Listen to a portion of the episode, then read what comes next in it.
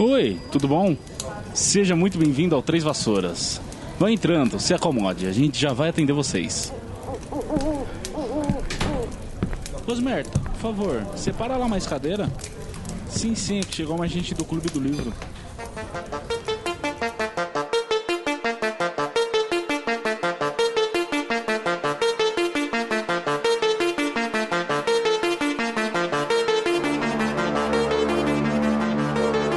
Sejam bem-vindos, ouvintes. Estamos aqui para mais um bestiário. Eu sou a Heloísa, lufana com um coração sonserino, que gosta de cobras, víboras, serpentes. E hoje vamos falar sobre a criatura Tronquilho.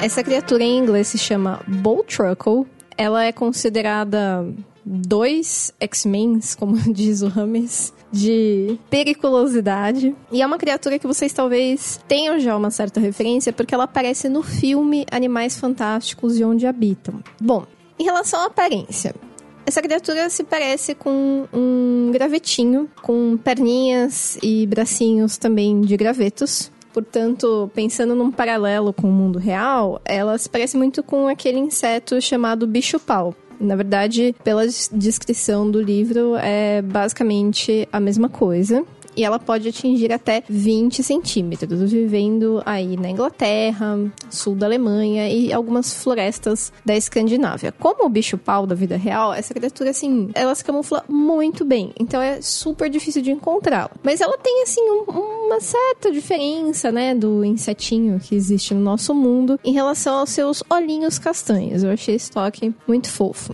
E como eu tava contando pra vocês, talvez haja referência dela, porque ela aparece no filme é, Animais Fantásticos e Onde Habitam. Só que nesse filme, ela não é tão marronzinha, né? Como eu tava imaginando e como o bicho-pau costuma ser. Ela tem mais um, um corpinho esverdeado, como se fosse um brotinho, alguma coisa do tipo, né? E vocês estão se perguntando, tá, legal, essa é a aparência do tronquilho, mas que mais sobre ele, né? Bom, ele se alimenta de insetos e o tronquilho é uma criatura bastante tranquila. Ele é o tronquilho tranquilo. Assim, ele é bem na dele, ele é tímido, ele fica lá. Só que assim, o tronquilho tem uma missão. A missão dele é proteger as árvores onde eles vivem. E por conta disso, apesar de ser uma criatura assim, inicialmente inofensiva, ela pode atacar lenhadores e pessoas que forem mexer com, com árvores com seus dedos longos. E isso oferece um certo risco porque esses dedos atingem os olhos, né? Ela ataca direto os olhos, já que é uma criatura que não tem muitos outros atributos aí de defesa ou de ataque, além dos longos dedos de gravetinhos, né? Eu achei isso aflitivo, assim, fiquei com medo. Mas, assim, também tem como contornar, né? Porque o que acontece é que os tronquilhos gostam de certas árvores onde, de onde se tira madeira para fazer varinhas. E para essa finalidade, uma possibilidade que o bruxo ou bruxa tem de, de resolver, bruxe, tem de resolver aí é distrair a criaturinha com uma coisa que se chama bichos de conta. Aí assim, né? Fica a questão que seriam bichos de conta. Será que são outras criaturas mágicas? Será que isso aparece no filme? Porque eu assisti há muito, muito tempo, logo que saiu no cinema e não tenho muita certeza, né? Não sei, não faço a menor ideia.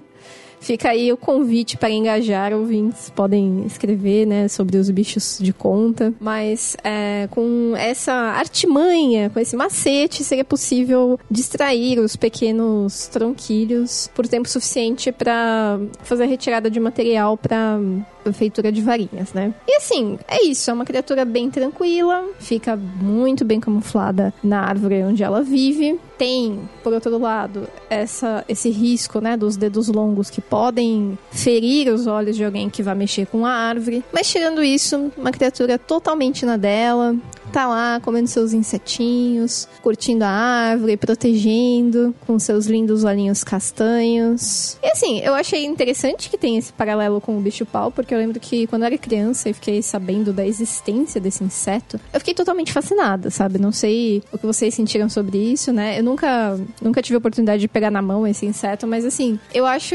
incrível. Ele realmente parece um graveto que tem perninhas e tá vivo, sabe? É uma coisa. Parece mágica mesmo, sabe? Então eu, eu achei o tronquilho bastante simpático gosto bastante de todas essas criaturas, tipo Groot e afins, né? Talvez, assim, quem me conhece sabe que o meu personagem favorito do Senhor dos Anéis é o Barbárvore e que se eu pudesse ser uma criatura do Senhor dos Anéis, uma raça do Senhor dos Anéis, eu ia querer ser um ente. Então, assim, tronquilho. É como se fosse um pequeno pet, ente, sei lá.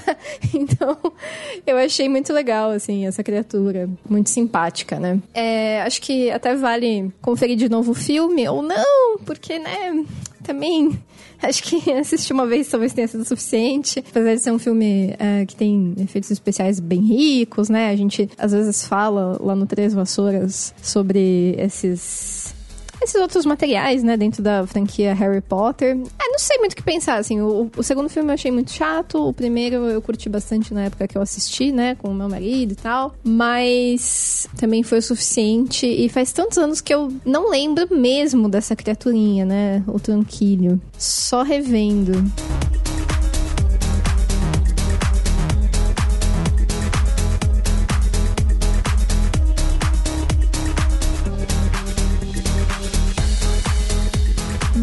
Pessoal, acho que é isso. Vimos aí as principais características, onde essa criatura habita, como o livro promete, o que, que ela faz, qual que é a magia dela, que é furar olhos protegendo árvores encontramos aí um paralelo com o mundo trouxa. E acho que não temos muito a acrescentar, né? Espero que vocês tenham curtido ouvir a minha voz apresentando esse bichinho para vocês. E nos vemos muito em breve no Três Vassouras e em outros bestiários, né? Aliás, quem não seguiu o conselho do James de lá maratonar, fica o meu convite também, que a primeira temporada tá bem legal. Se você tá aqui pela primeira vez, não conhece, ouça, é uma coisa que vale a pena. Cada episódio vai ficando melhor. Mas então é isso, pessoal. Eu sou Heloísa. Você ouviu sobre o tronquilho aqui no bestiário. E deixe-os aí com mais esse episódio. Tchau, tchau.